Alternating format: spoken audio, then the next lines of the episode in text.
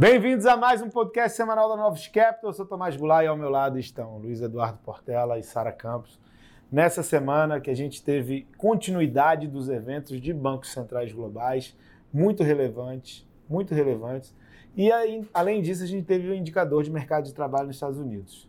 Tá? No Brasil a gente teve a reunião do Copom, mas vamos começar lá fora, falando do mercado de trabalho americano e da reunião dos bancos centrais da Europa e da Inglaterra. Tudo bom, Tomás? Eu acho que sem dúvidas essa semana foi marcante é, quando a gente pensa em, em, Banco Central e principalmente o Banco, Banco Central Europeu. Né? Só para fazer um, um cronograma, a gente começou a semana sendo surpreendido por dados de inflação na Europa novamente mais fortes, né? Então começou ali na segunda-feira é, a sair inflação de Alemanha, saíram dos outros principais países né, da Europa e, e depois saiu fechado da zona do euro todos os principais países com surpresas altistas da inflação. Então, uma inflação de janeiro é muito acima do esperado.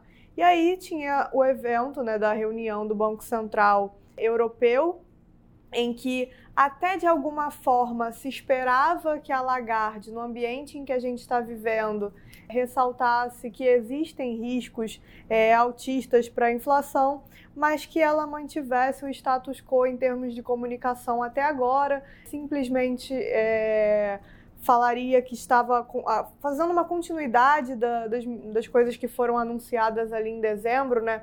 Que é uma diminuição aos poucos da compra de ativos. Lembrando que o ECB ele ainda está comprando ativos, né? Ele ainda está fazendo o que é e não tem uma data é, específica para término dessa compra.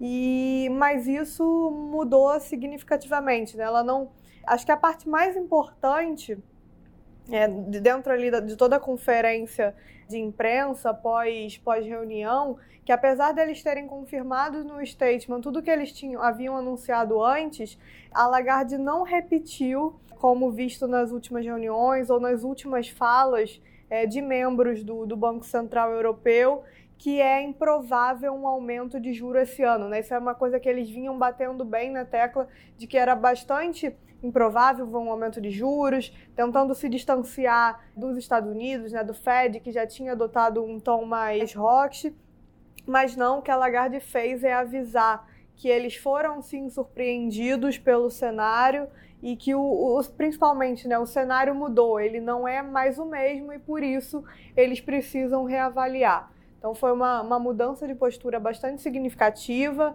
É, a gente acredita que na assim, eles vão seguir o sequenciamento, né? Eles indicaram que vão seguir é, em cada passo para retirada de estímulo. Que, que passos são esses, né? Eles falam que eles têm que primeiro parar de comprar, comprar ativos para depois é, começar a pensar em uma eventual subida de juros. Mas, mediante essa mudança, a gente acha agora que é, eles vão ter que sim, na, na reunião de, de março, onde você tem revisão das, das projeções né, de crescimento e de inflação. Provavelmente a gente vai ver uma inflação, uma revisão de inflação significativa para cima, e eles vão ter que revisar esse plano é, de compra de ativos, muito provavelmente é, terminando esse ano, e a gente pode pensar na segunda metade do ano em um aumento de juros. Então, isso é uma mudança estrutural, né? Porque é uma mudança desde, bastante grande. Desde o momento que eles adotaram a taxa de juros negativa, é, eles não tinham conseguido até o momento sair desse ambiente, o que só foi é, é, referendado pela pandemia, deprimiu ainda mais a taxa de juros na Europa e essa mudança é, é, é muito relevante global. É Com mundo. certeza, a gente ainda sabe que ainda tem muita coisa aí ao longo do ano para acontecer mas se a gente conseguir de fato é, observar isso, né, a Europa saindo do patamar de juros negativo vai ser um evento bastante marcante em termos de, de política monetária globalmente. E, além de, de, Banco Central Europeu, a gente também teve a reunião do, do BOE, né, o Banco Central da, da Inglaterra. É uma decisão dividida eles assim são um banco central que tem encontrado uma dificuldade bastante grande de comunicação. é, eles entregaram uma, uma decisão por 5 a 4, então quatro membros votaram por subir é, numa magnitude mais elevada, em, em 50 bips a taxa de juros, mas curiosamente, apesar disso num primeiro momento é, parecer mais, mais rocks, eles tentaram passar uma mensagem de que não é bem assim, de que nos próximos meses você vai fazer um aperto modesto e, na verdade, a, a votação é, desses membros teria sido no sentido de, de adiantar o ciclo, de dar um choque para evitar com que as expectativas de inflação ficassem, é, ficassem contaminadas. Né? Mas acabou que, mais uma vez, a, a comunicação ela foi feita de um jeito não tão claro, mas eles têm um ponto de vista que eu acho que é importante quando você pensa em política monetária no, no mundo, para o que vai acontecer ao longo desse ano, o quanto os bancos centrais vão conseguir subir ou não, que é a avaliação deles de que, na verdade, você está vivendo um choque ali de, de termos de troca, é, você tem bens muito os preços de bens muito elevados, os preços de energia, energia muito elevado. Então, é, principalmente no Reino Unido, que é net importador disso, tem um efeito baixista sobre o crescimento.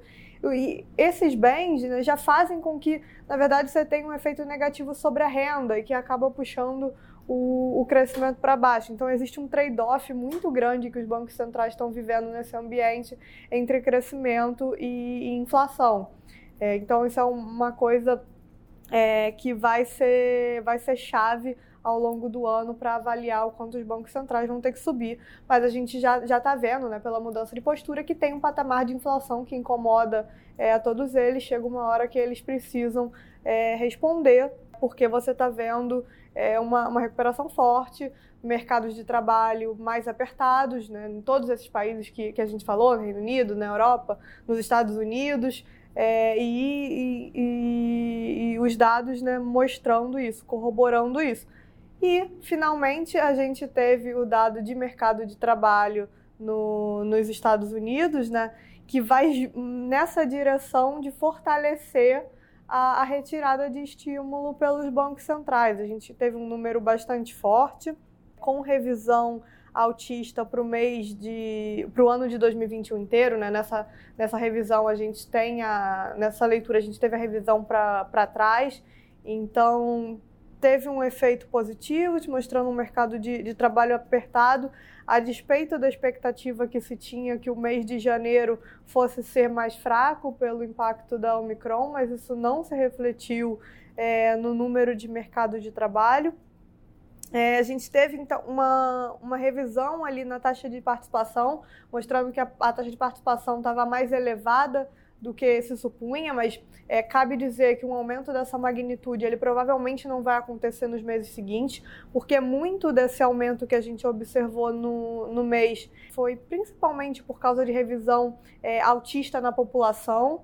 É, em alguns casos, autista, é, autista no, no, nível de emprego, então a gente não deve ver isso novamente pro, nos meses anteriores, mas basicamente o que, que é? A foto de hoje está te dizendo que você está num trabalho de mercado de, mercado de trabalho apertado, que consegue absorver todas as pessoas que, que, que querem trabalhar. É, e mesmo com a oferta aumentando, a gente tem os salários crescendo de forma bastante robusta. Né? Com o número de hoje, a gente viu é, os salários acelerando. Então, é sem dúvida um, um mercado de, de trabalho, é, fortalece esse caso de mercado de trabalho mais forte.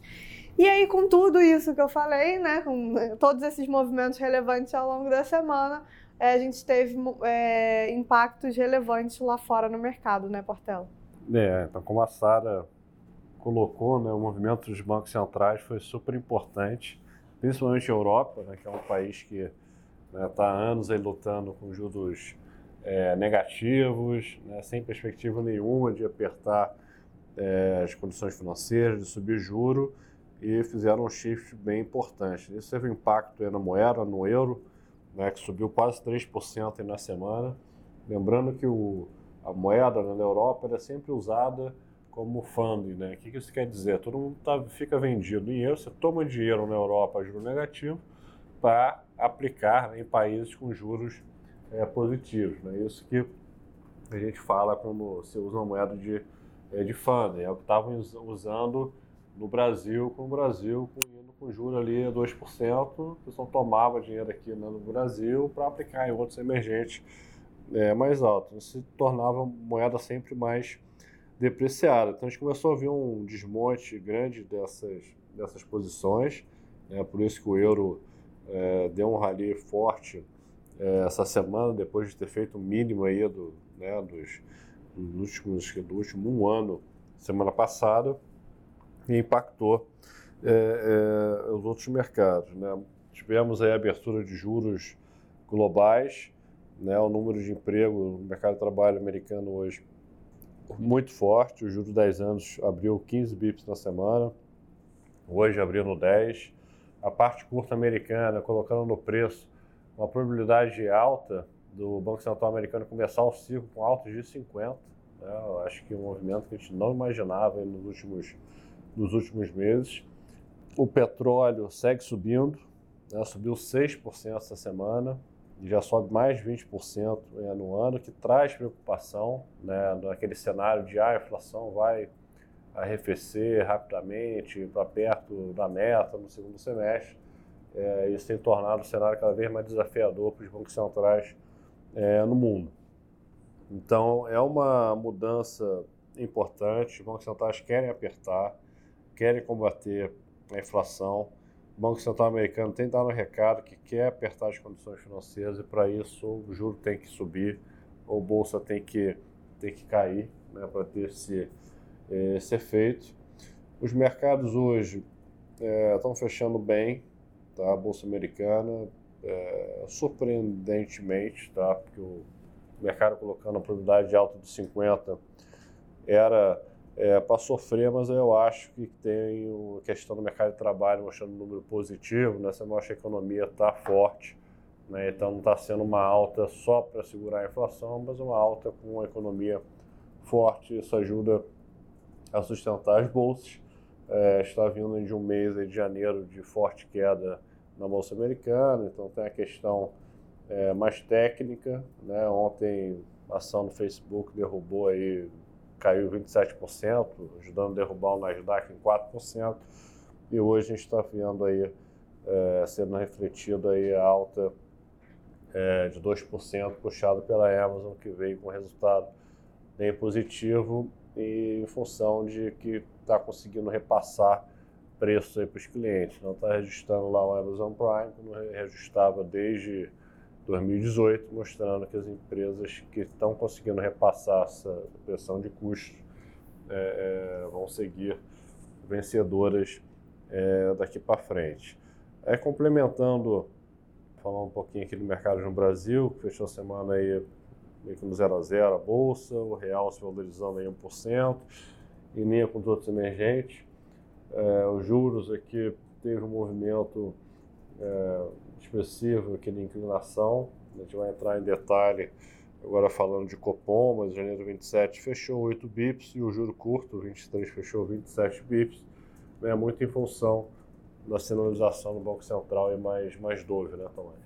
Exatamente, a gente teve a reunião do Banco Central do Brasil na quarta-feira.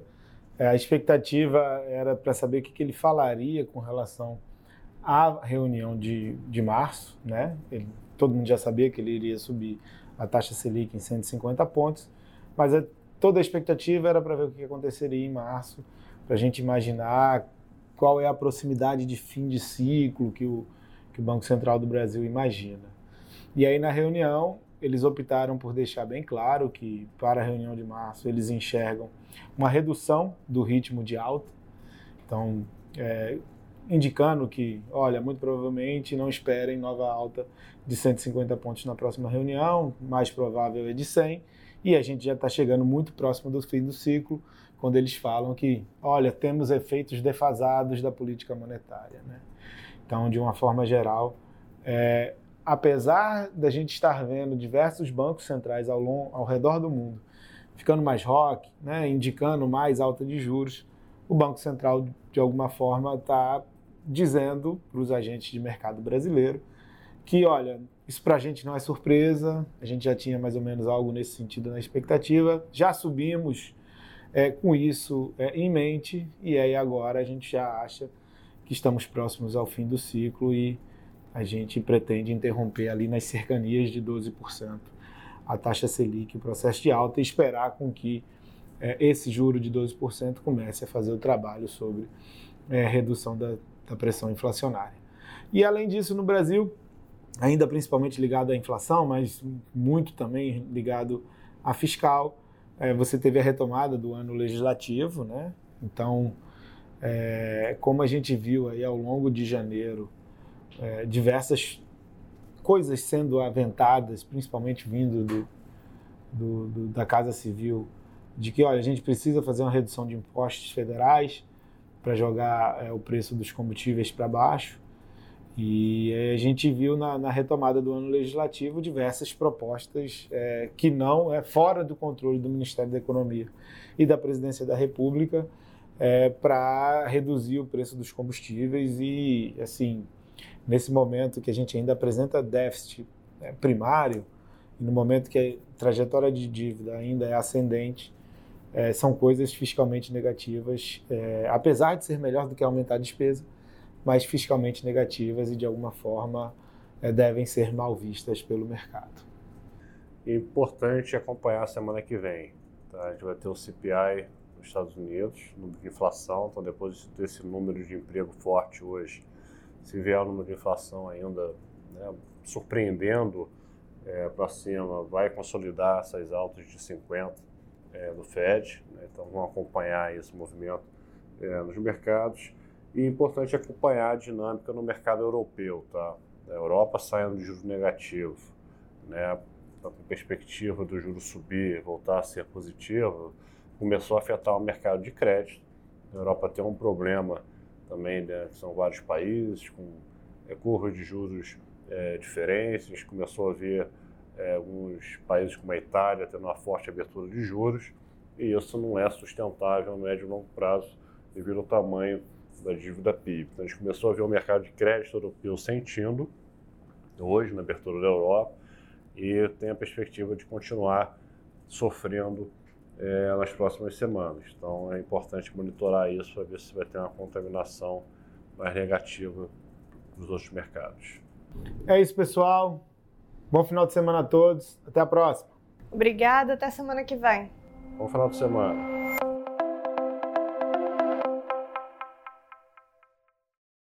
A Novos Capital Gestora de Recursos Limitada não comercializa nem distribui cotas de fundos de investimento ou qualquer outro ativo financeiro. Este podcast não constitui uma oferta de serviço pela Novos e tem caráter meramente informativo. A Novos utiliza informações de fontes que acredita serem confiáveis, mas não se responsabiliza pela exatidão de quaisquer das informações assim obtidas e utilizadas neste podcast, as quais não foram independentemente verificadas. Estas informações podem estar desatualizadas ou sujeitas a opiniões divergentes. Este conteúdo não constitui uma opinião ou recomendação, legal ou de qualquer outra natureza, por parte da Novos, e não leva em consideração a situação particular de qualquer pessoa. A utilização das informações aqui contidas se dará exclusivamente por conta e risco de seu usuário. Antes de tomar qualquer decisão acerca de seus investimentos, a Novos recomenda ao interessado que consulte seu próprio consultor legal.